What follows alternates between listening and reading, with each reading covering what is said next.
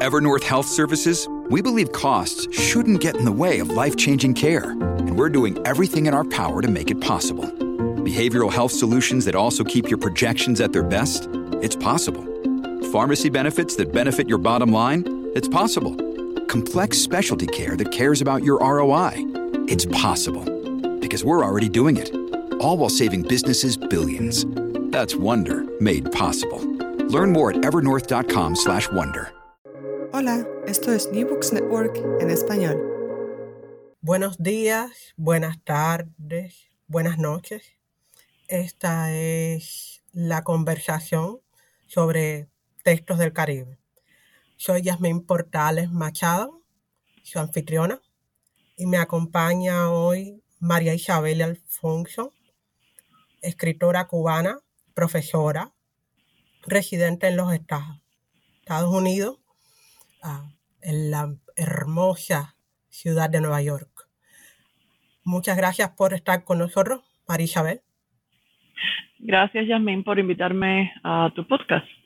Ok, empecemos por el principio en la mejor tradición aristotélica. ¿Quién es María Isabel Alfonso? Bueno, eh, te voy a dar una versión corta porque eh, más bien es, es, sobre el libro, pero ya que eh, uno tiene que presentarse, pues diré que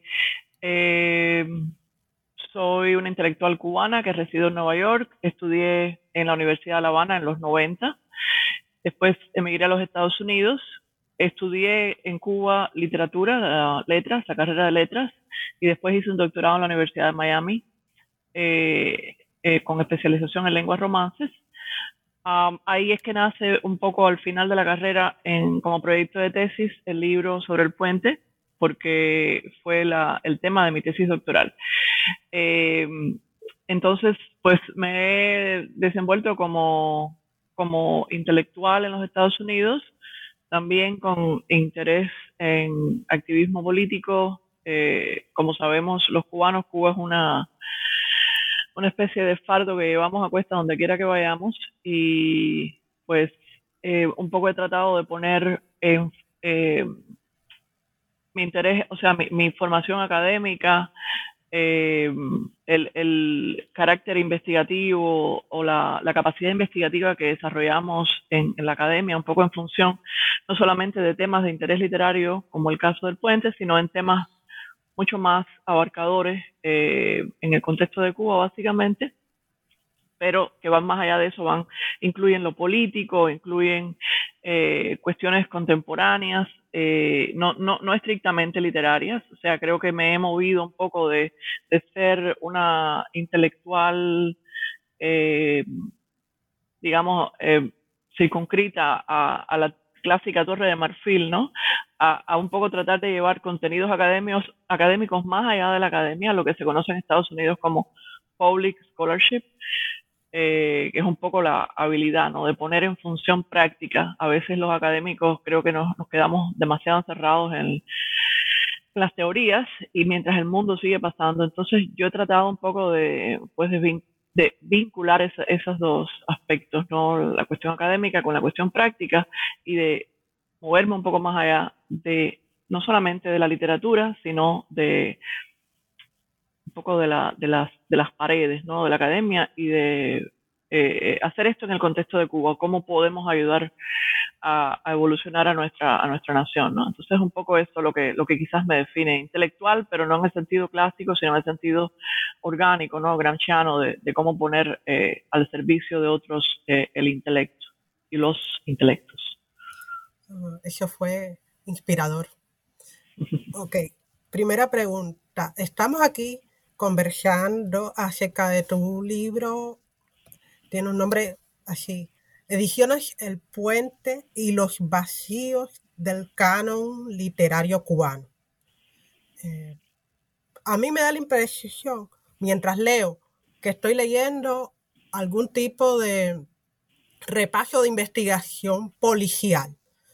Tú enfocas el libro eh, como una sucesiva investigación de razones para la desaparición de Ediciones El Puente como proyecto y después para la desaparición de Ediciones del Puente en la historia de la literatura y el arte cubanos.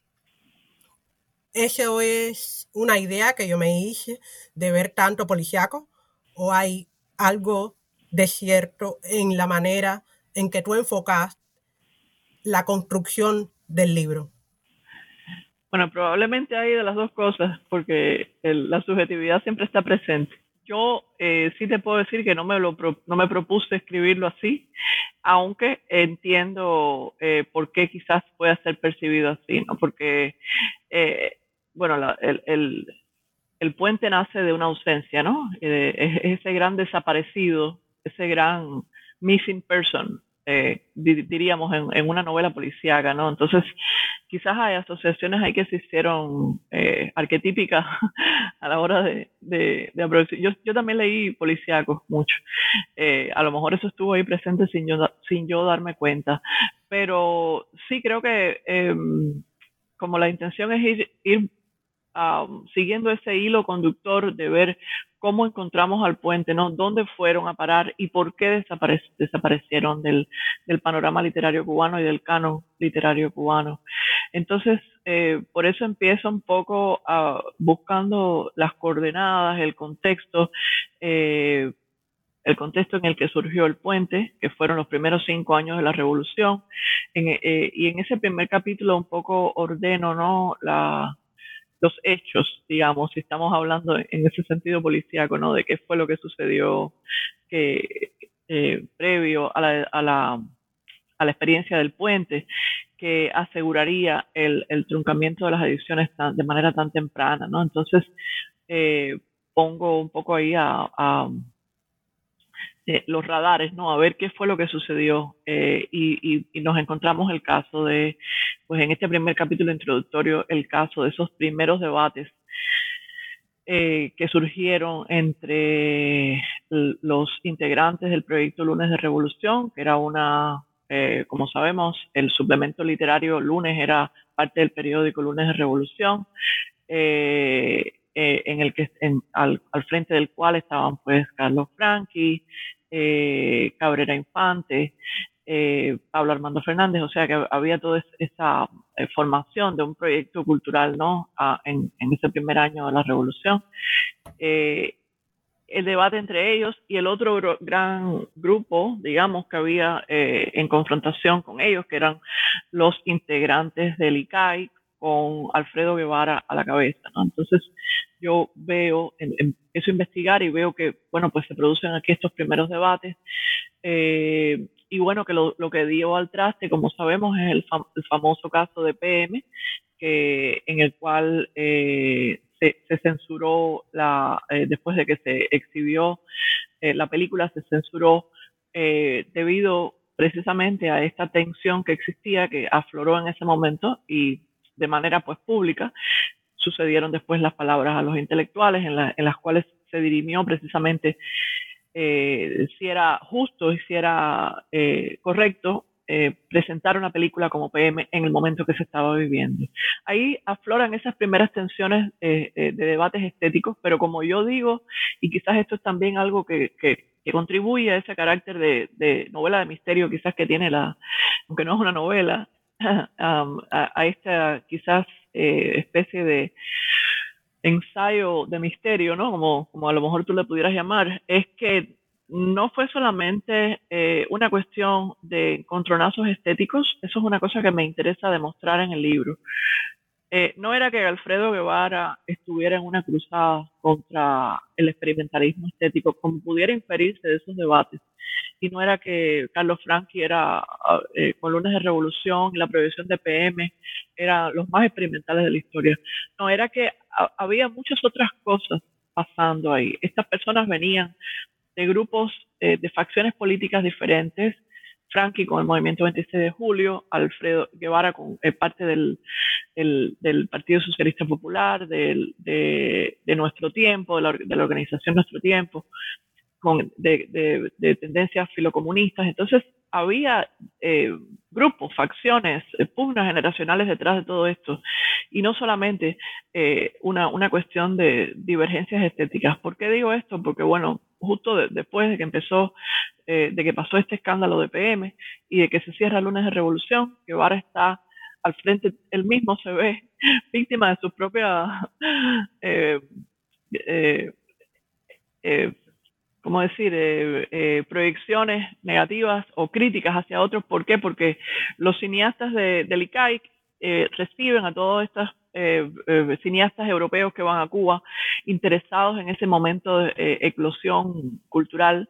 Chris Evans, los, los, cineastas neorrealistas italianos, de la nueva ola de cine francés, eh, muchos de ellos interesados en trabajar con los cubanos, con los cineastas cubanos, y se, y se producen en esta primera década dorada, pues las películas antológicas cubanas más experimentales, eh, eh, más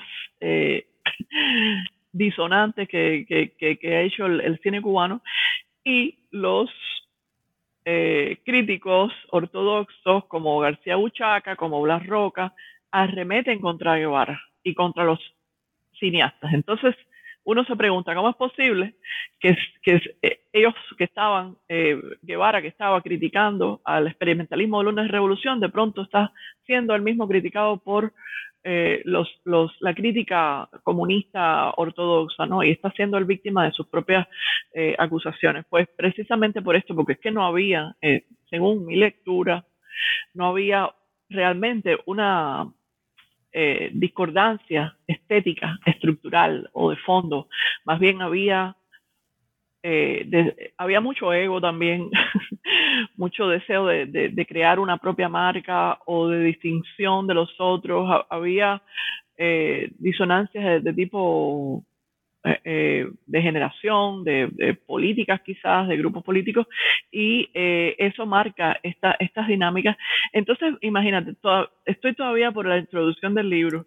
Yo pudiera estar hablando de las demás cosas, pero quería poner en, un poco en contexto esta, este, este, perfil que tiene el libro, que es de, como tú dices, un poco de una forma ir develando informaciones y descubriendo con mucho chisme que hay, quizás también, ¿no? Como tú me dijiste en algún momento, pero es que estos chismes son parte de esta, de esta historia, ¿no? Y no se puede, no se puede uno ir por las ramas y pensar, oh, había una gran disonancia estética y discordancia. No, no, había cosas, eran seres humanos y los seres humanos vienen con sus chismes, con sus misterios y con sus historias. Y yo creo que por eso es que el libro hace énfasis en esto, para aterrizar un poco eh, el, debate y ver qué era lo que estaba pasando de verdad. A ver, hagamos un alto.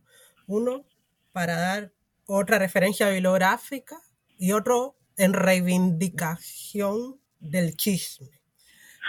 Eh, la referencia. Yo cuando leía los capítulos introductorios a sobre todo el rol que juega Guevara en esta polémica que acaba llevándose por el camino al puente, recordé los textos producidos por Julio César Guanche, que recuperan precisamente el rol de Guevara al frente del ICAI como defensor de la libertad creativa y de la experimentación en el cine cubano de los 60 y un poco menos de los 70 para mí fue como lectora regular de textos sobre política cultural cubana una imagen contrastada, eh, un contraste muy fascinante entre la imagen que produce Guanche de un tipo que echa rodilla en tierra por defender la independencia de la política cultural del ICAIC y la imagen que tú nos traes de un hombre que está usando esa misma habilidad política para eh, quitar del camino instituciones culturales o personas a las que percibe como competencia o amenaza en el juego político eh, de la revolución en esos años. Me gusta que, que Guanche y tú no se consideren enemigos ni muchísimo menos, sino que aporten elementos para la visión compleja de un personaje como Guevara y de los años de la primera década del periodo revolucionario, ¿no? Eh, que es, como tú dices, bien complicado por la, bueno, porque estaban haciendo algo nuevo. Eh, ahora la reivindicación del chisme como herramienta de investigación política y cultural. Ah, yo no creo que haya historia con mayúscula e historia con minúscula. Hay cosas, pensamientos, memoria, huellas dejadas por las personas mientras viven, ¿no? Y todo lo que podamos recuperar nos permite una visión más compleja y por tanto más cercana a la realidad de lo ocurrido. En ese plan, eh, tú insistes en que el puente es víctima de diversos tipos de prejuicios eh, relacionados con la creación del concepto del hombre nuevo, que era heteronormativo, violento, de ciertas maneras, masculino. Y en cada capítulo, más o menos, exploras los argumentos alguna vez usados para explicar el destino del puente. El, argumento del racismo, el argumento de la homofobia, el argumento de la pureza política. En la conclusión, más o menos dices que no, tú no crees que haya una sola razón, sino un conjunto.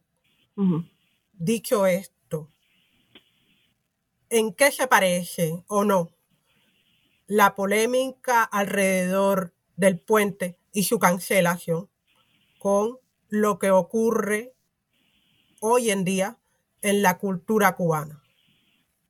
Una pregunta sencillita, sencillita.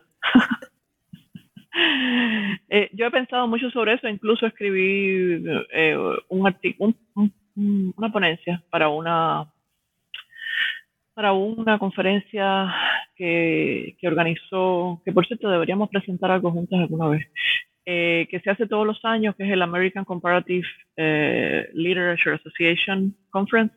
Ahí estuvimos en un panel sobre la espectralidad o sea, la, reaparición de fantasmas, ¿no? Que el spectrology es una, es una parte de la, de, que seguro te, te, has motivado a, buscar sobre eso, o no sé si, estarás involucrada en esa, en ese tipo de estudios, porque tiene que ver mucho con esta eh, literatura especulativa, incluso de ficción, de ciencia ficción, ¿no? La cosa de la espectrología. Podemos hablar más de eso después, pero eh, fuera ya del, podcast. Pero en este panel que me invitaron a participar era sobre la idea de la, de la reaparición, ¿no? De la espectralidad, de ciertos eh, arquetipos, ¿no? Que, aparecen una y otra vez. Y todo esto viene un poco de la, de la idea de, y aquí me voy a poner un poquito teórica, del, del, del, libro de Derrida sobre ontology, ¿no? La idea de, eh, de que existen, bueno, él, empieza hablando de aquella eh, noción, ¿no? De aquella frase del, del, socialismo reapareciendo como un fantasma que recorre Europa. Y a partir de ahí, él empieza a, Derrida empieza un poco a reivindicar la idea de, de que la historia no es un, no son momentos terminados, sino momentos que se repiten y cosas que se repiten. Entonces, a partir de ahí un poco eh, seguí leyendo sobre teoría en, este sentido, de esta idea de la especialidad, la repetición, y encontré a Mark Fisher, que es un teórico en inglés que se suicidó, por cierto, que habló un poco de, la, de, la, de algo que está pasando en la contemporaneidad, o sea, un poco para pensar esto más allá de Cuba, ¿no? Que él, le llama the slow cancellation of the future, o sea, la cancelación lenta del futuro, ¿no? Como que eh, no, no, estamos ante nada nuevo, eh, las cosas se repiten. Eh, y entre, entre esta idea de la espectralidad eh, de, Foucault como, y la hauntology o, la casa ¿no? de esos momentos, o la hauntology en el sentido de haunting, ¿no? de fantasmas, de, la casa de, de estos espectros que, eh, no, no, diríamos casa, sino cuál sería la palabra, el conjuro o la casting, ¿no? en los, los, espectros que reaparecen en la historia. Pues un poco enmarcar todo esto de Cuba resulta útil, ¿no? En esta en este marco teórico en que, en que un, poco no nos sentimos tan solos, ¿no? Esto, las cosas que están pasando en Cuba se repiten porque la historia en general muchas veces, y esa historia que no es ni con mayúscula ni con minúscula, como tú dices, se repite, ¿no? Y, la, y las cosas pasan de nuevo. Eh, claro, hay momentos en que uno ve evolución. Por ejemplo, lo que está pasando con Black Lives Matter en Estados Unidos, eh, ahí vemos momentos de, evolución. Pero también existe lo otro, que es el patrón este de recurrencia, de, reiteración. Y lo que está pasando en Cuba, evidentemente, ahora es eso. No, no, aunque ha habido progreso en ciertas áreas, definitivamente la sociedad cubana ahora es mucho más plural y mucho más uh, lista para, para abrazar ciertos conceptos y ciertas cosas. Eh, porque bueno, hemos ido también, aunque estamos eh, eh, encerrados a veces en el tiempo, también hemos ido evolucionando en ciertas áreas, gracias a personas como tú también, por ejemplo, que has sido activista en la cosa de los, de los LGBTQ, derechos LGBTQ, a muchos muchas otras cosas que van más allá del proyecto de revolución en sí, sino de que han nacido de horizontalmente, ¿no? Eh, a pesar de eso se repiten, se repiten cosas y estamos quizás desde, la estructura, ¿no? Desde la oficialidad, sobre todo repitiendo patrones. Lo que está pasando, lo que pasó el 27N, lo que pasó ahora con las protestas, eh, no, no eso, eso es quizás novedoso, ¿no? Eh, lo, que es reiterado es la forma en que el poder tiene de encarar esas manifestaciones, ¿no? Que no difiere mucho de lo que pasó con el puente. Eh, yo no, no, no, llegué a hablar de por qué el puente se suspendió, pero lo, lo, digo aquí eh, un poco a manera de, sumario para eh, y para enlazarlo con esta idea. como, como expreso en el libro, no fue, y como tú mencionaste, no fue un factor único, fue, primero era una editorial autónoma que existió autofinanciada porque José Mario, el director, su familia tenía dinero y ellos al principio pues se costeaban. Eh, ya después que nacionalizaron las empresas de las imprentas y, las, y las fábricas de papel, ellos tuvieron, no, no, pudieron ya seguir financiando el puente, entonces recurrieron a Nicolás Guillén, al, al, al a la UNIAC, que los ayudó, a, les proveía papel eh, hasta cierto momento es decir, que había, ellos estaban en este interregno ahí entre autónomos, eh, habían sido a hacer, a, redactar los, llamados a redactar los estatutos de la Brigada Manos Ahí, lo cual hicieron.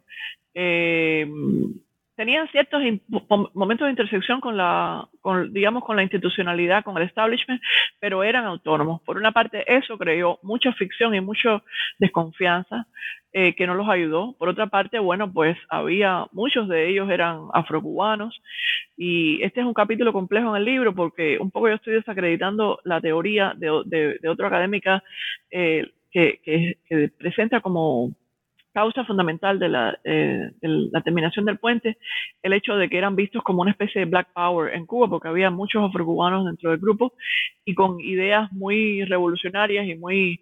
Yo un poco eh, desarticulo o trato de, de, probar que no fue tanto el caso así. Eh, y bueno, para, para, eso me valgo de documentos, de, de un supuesto Black Manifesto que, que, esta académica presenta, Linda Howie, como como que el, el, la prueba, ¿no? El smoking gun, aquí está. Pero el problema es que el smoking gun nunca nadie lo pone. Y yo conseguí el smoking gun, y eso está en el libro, siguiendo con esta cosa de la novela policíaca, que es un documento que en realidad no era un manifiesto, era una ponencia eh, sobre eh, la cultura afrocubana y sobre... Entonces, se, había creado una especie de misterio con respecto a esto del Black Power y los Black Panthers cubanos y el puente. yo desarticulo eso porque no existió, por lo menos a lo que, lo que a mí me consta, puede que haya existido alguna, alguna especie de rebelión ahí interna, pero yo un poco propongo que los, poemas que se publicaron en el puente, como los que los de Manolo Granados, eran poemas de exaltas, eh, eh, los poemas de Martínez Furé, eran poemas de, exaltación afrocubana, muchas veces insertas dentro del marco de la revolución, o sea, la revolución como un momento más, o como un momento iniciático de reivindicación para los afrocubanos. Entonces, eh, lo de la cuestión racial, sí, evidentemente había racismo en esa época porque la revolución no no llegó y dijo, somos ya hoy, somos, nos levantamos antirracistas. Sabemos lo complejo que fueron esos años, pero eh, tampoco era como para decir que esta fue la causa principal. La homosexualidad quizás haya tenido un poquito más de peso, el encuentro de los del puente con Alan Ginsberg, la cultura homofóbica que había en ese momento era bastante fuerte, entonces eh, no había una causa eh, en, en, general, sino varias causas, ¿no? Varias que dieron al traste con la, con la, con la terminación del puente. y un poco, pues, eso se, se lo, inserto con esta idea de que um, no, no la, la, la, cancelación pues eh, es un momento no de, de que, que, seguimos viendo ahora las cancelaciones eh, cotidianas que hace eh, no solamente el noticiero nacional de televisión y la sino un poco la falta de apoyo institucional que vemos muchas veces hacia mm, cuestiones como las del como las del eh, N27 eh, o, el deseo de artistas eh, de tener más libertad creativa, ¿no? y como en ese momento no hubo una sola causa, pues ahora tampoco hay una sola causa, ¿no? Hay muchos condicionantes y muchas cosas pasando. Hay mucha paranoia y hay oportunismo también. Y hay también pues el hecho de que ah, muchas veces estos grupos eh, o estos momentos, cuestión que creo que es una cosa típica de ahora sí, eh, se han, eh, son, son, es difícil desvincularlos de la cuestión de la injerencia de Estados Unidos en Cuba, ¿no? el SOS Cuba, ha habido una parte que, está, que ha estado definitivamente movida desde afuera y del lado de acá, pues del lado de allá, eh, en Cuba, pues hay mucha paranoia.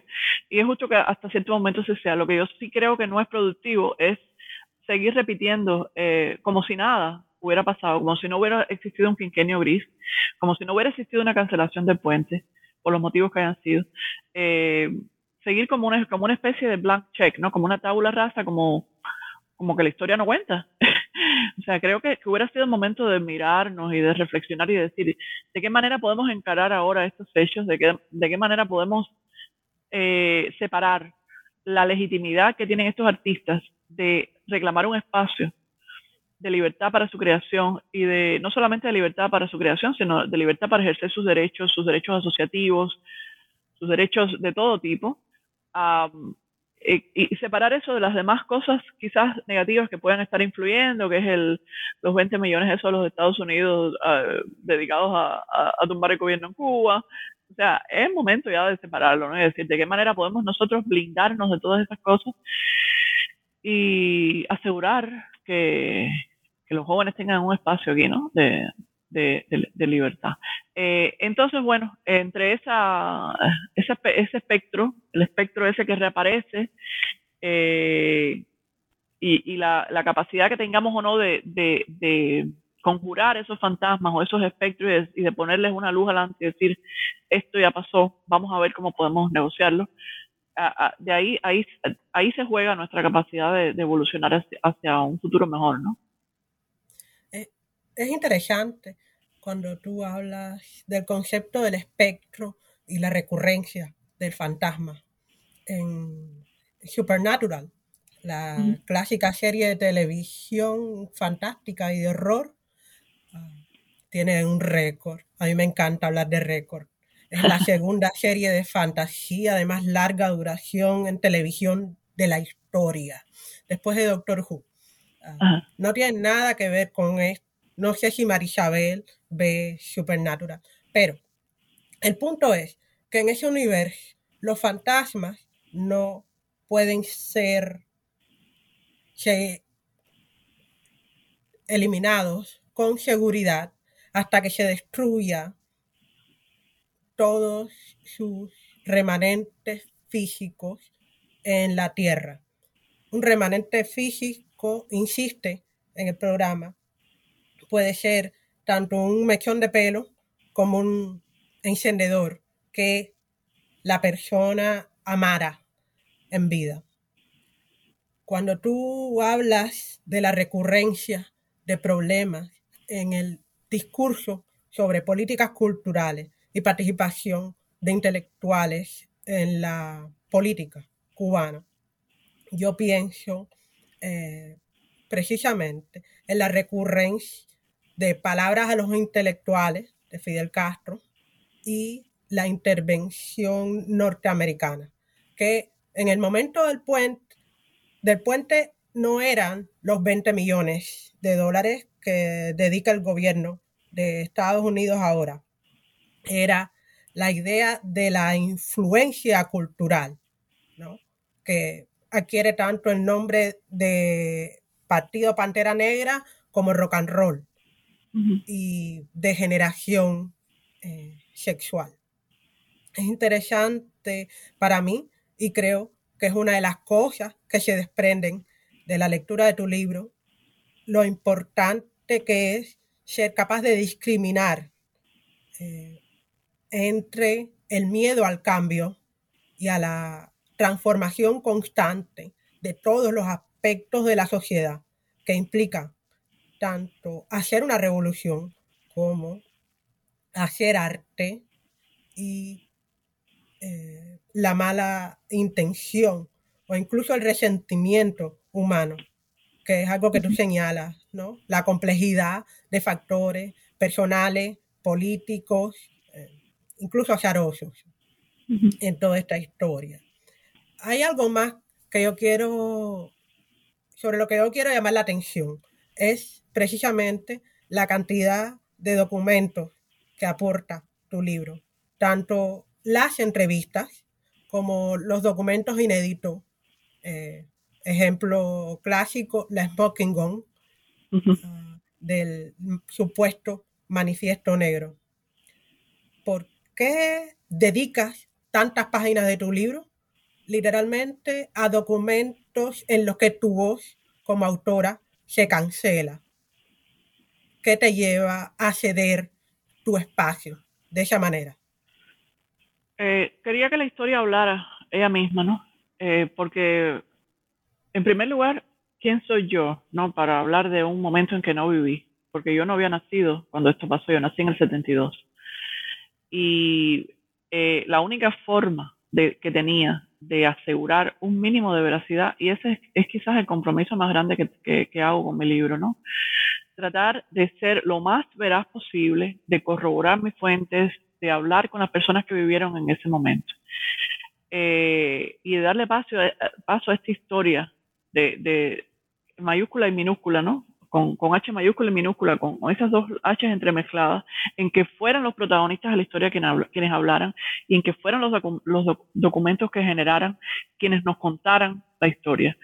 Por eso eh, fui a Cuba, entrevisté a todas las personas del puente que estaban en Cuba que pude, eh, bueno, no a todas, pero eh, incluso hubo entrevistas que no, que no terminé usando, pero de todas formas, esa, esa, esa información informó mi perspectiva. Traté de darle una, eh, un espacio a esas voces que fueron los, que, los verdaderos protagonistas de esa historia.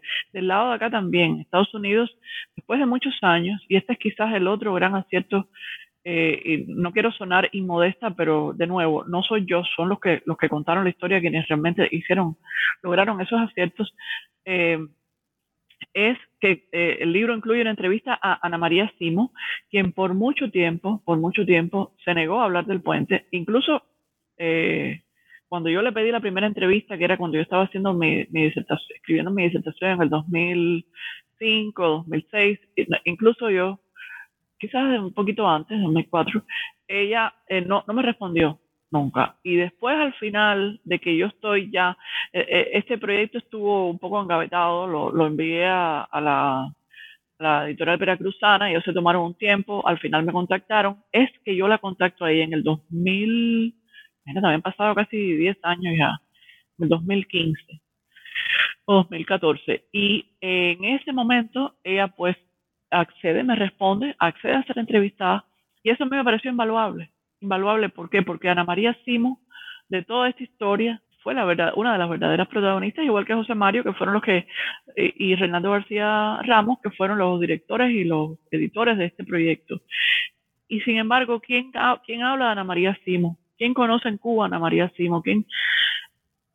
y ella siguió siendo una intelectual comprometida, eh, eh, al frente incluso de importantes proyectos en Nueva York de la comunidad LGBT.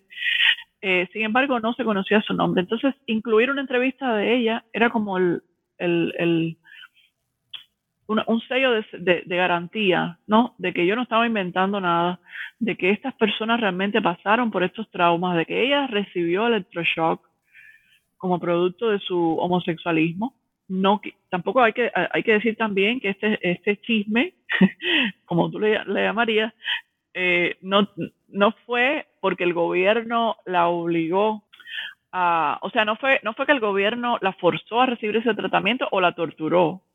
Hay que estar claro fue la familia un poco la que la que la que vio el homosexualismo de ella como un peligro. Esto no lo dice el libro pero bueno ya que estamos en un podcast yo un poco quise eh, dejar ese chisme afuera porque era un poco doloroso, ¿no? Pero realmente no fue que la torturaron, eso es importante decirlo, fue que ella, bueno, sí, la torturaron al fin, porque, pero, pero la, la opción de ser torturada o eso fue la familia quien dijo, tenemos que ponerte en un tratamiento para quitarte el homosexualismo. Y en ese tratamiento era pasarle electroshock, no sé qué carga era, no sé los detalles, pero mientras veía imágenes de mujeres desnudas y eso como para erradicar esa tendencia. Eso pasó y eso era importante de, decirlo de alguna forma en el libro, respetando por supuesto eh, la dignidad de la persona y el deseo ¿no? De, de, incluir esas historias, pero como ella me autorizó y finalmente quiso hablar, pues esto era muy importante ponerlo. Eh, eh, es por eso que las entrevistas a ella, a Miguel Barnea, a Nancy Morejón, a todos los que formaron parte de uno u otro lado, u otro lado de la historia, eh, eh, con, mayor o menor éxito después en la vida o con mayor o menor reconocimiento, porque muchas de estas personas recibieron después Premio Nacional de Literatura en Cuba, reconocimientos, y otras quedaron como, los, como los outcasts. Eh, José Mario murió alcoholizado en Nueva York, ah, perdón, en España, en Madrid. Ana María, pues no ha tenido el reconocimiento que merece todos estos años era importante darles voces a ellos y que contaran esas historias. Por eso las entrevistas y los documentos, las cartas, hay cartas ahí que se, que se, que, gracias a, Josefina eh, Hernández eh, fue la que me dio acceso a estos documentos. Eh, se, se carteaban entre ellos un poco para dar esta yo incluí eso para dar esa significación de que era un grupo, no solamente un proyecto editorial, sino un grupo de amigos, de jóvenes que estaban escribiendo sus primeras poesías, sus primeras obras de teatro, sus primeros cuentos en el contexto de Puente. Entonces, eh, era como un deber, ¿no? Para mí, darle voces a ellos y, incluir todos los documentos posibles, e incluir el, el supuesto manifiesto negro para un poco poner las cosas en perspectiva, porque la poquita historiografía que existía sobre ellos Ah, tenía bastantes huecos, ¿no? Había, había mucha especulación. Entonces era importante poner las cosas en contexto con, con los documentos. Muchas gracias. Mira, eh, a mí uno de los documentos que más me impresionó fue la primera carta de Belkis Kusamale a Josefina Suárez, eh, que tú incluyes en el libro. Perdón cuando, dije, perdón, cuando dije antes Josefina Hernández era Josefina Suárez. Corrección. Te voy a leer el primer párrafo, tengo que compartir. Josefina, aprovecho que estoy en el cursillo para profesores del ICEE e y mientras una gorda maestra habla y habla intrascendentemente sobre el arte barroco y mientras ella se cree que le tomo apuntes, te hago estas líneas. Es el tipo de cosa deliciosa, coloquial, que pone en contexto no solo cronológico, sino personal a estas personas que tú rescatas. Y en ese sentido, yo te agradezco profundamente todo el espacio que dejas en el libro para esas voces, ¿no? Sí. Es un ejercicio, creo, de humildad eh, tremenda que incluyas estos documentos sin, intercalar con paratexto tu visión de lo que está pasando. Son las cartas, son los materiales, solo con eh, e, esa nota mínima, ¿no? Carta, fulana, fecha, o ponencia, fecha. Es una limpieza, una voluntad de dejar que el documento o el testimonio hablen por sí mismos, que es realmente eh, de agradecer. Gracias a ti por apreciarlo, sí. Eh, oíme, eh, estamos ya por el minuto 39. Entonces, ahora la parte del comercial. Dime en tres, cuatro minutos, ¿por qué hay que leerse este libro? Ah, bueno, yo no estoy forzando a nadie a que lo lea, eh, pero si se lo quieren leer, creo que sería muy útil para... Eh, Rogelio Martínez Furé, eh, en, la, en, una, en la entrevista que le hice, dice algo que a mí nunca se me va a olvidar y que lo tengo como, como guía en mi vida. No y es una cosa que él rescata de un proverbio africano. No podemos entender el futuro si no analizamos el, pasado. Esa es una de las cosas que dice ese proverbio. Y otra parte dice, eh, mi nuestra visión está hecha de tu visión y de mi visión. O sea, no podemos tener una visión unidireccional de la historia eh, y unívoca. Yo pienso que la pluralidad de voces que provee el libro, de ángulos, de documentos, como tú dices, históricos, eh, de mm, anécdotas, la parte anecdótica personal y de análisis, por otra parte, eh, hace de esto como un caleidoscopio, ¿no? Que, permite tener una visión más compleja de la historia. ¿Y quién puede decir a estas alturas que lo que más necesita Cuba, no voy a, voy a tomarme este derecho de sonar arrogante, no es una visión más compleja de su propia historia, no es una visión, no es una, no es un análisis de lo que nos ha pasado para tratar de no repetir los mismos errores. Yo pienso que eso es una de las cosas que más nos harían crecer como nación, que, más, quizás, y aquí me voy a poner hasta profética, que Martí hubiera querido para nosotros, que si Martí, estoy seguro que nos está pensando, yo me declaro ya confesamente martiana, eh, estaría diciendo, caramba, pero esta gente está todavía en esto, repitiendo los mismos errores. Nación cubana, gobierno cubano, vamos a pensarnos de esta manera compleja, de esta manera más sutil, viendo de qué manera podemos evitar los mismos errores. Yo pienso que este libro eh, es difícil. Todas las, las, entrevistas que he tenido, la forma, eh, las veces en que me han pedido una entrevista o escribir sobre esto, eh, esa pregunta ha salido, porque es que es evidente que cuando uno empieza a leer y ve las similitudes y los paralelismos, no, no ver, no, lo que, no, no, analizar lo que está pasando ahora a la luz de esto que pasó hace tiempo ya.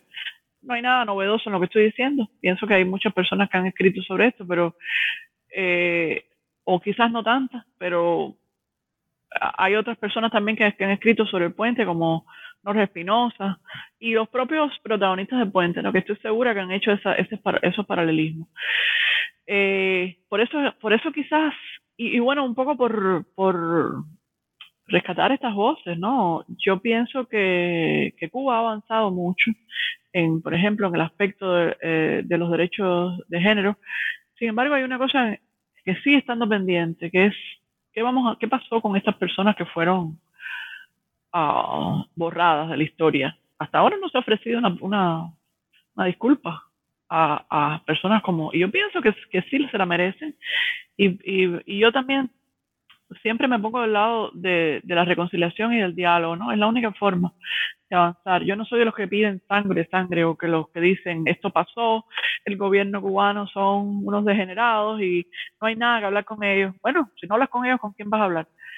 Uh, yo eh, estoy hablando incluso sin saber si Ana María Simo quiere esa disculpa o no. A lo mejor ya ha pasado mucho tiempo, eh, pero y no la quiere. Pero yo pienso que sería un gesto de buena voluntad, ¿no?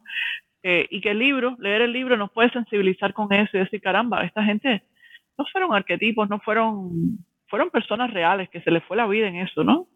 Se le, se, le fueron sus traumas en eso y, fueron víctimas de una cosa que sí, ya gracias a Dios o, o, a quien sea, no existe, o no existe tanto, o puede haber personas transexuales en Cuba, o pueden haber, qué sé yo, manifestaciones de derechos de libertades sexuales o de género mucho más abiertas, pero existe también esta otra gente que quedó uh, un poco uh, devorada, ¿no?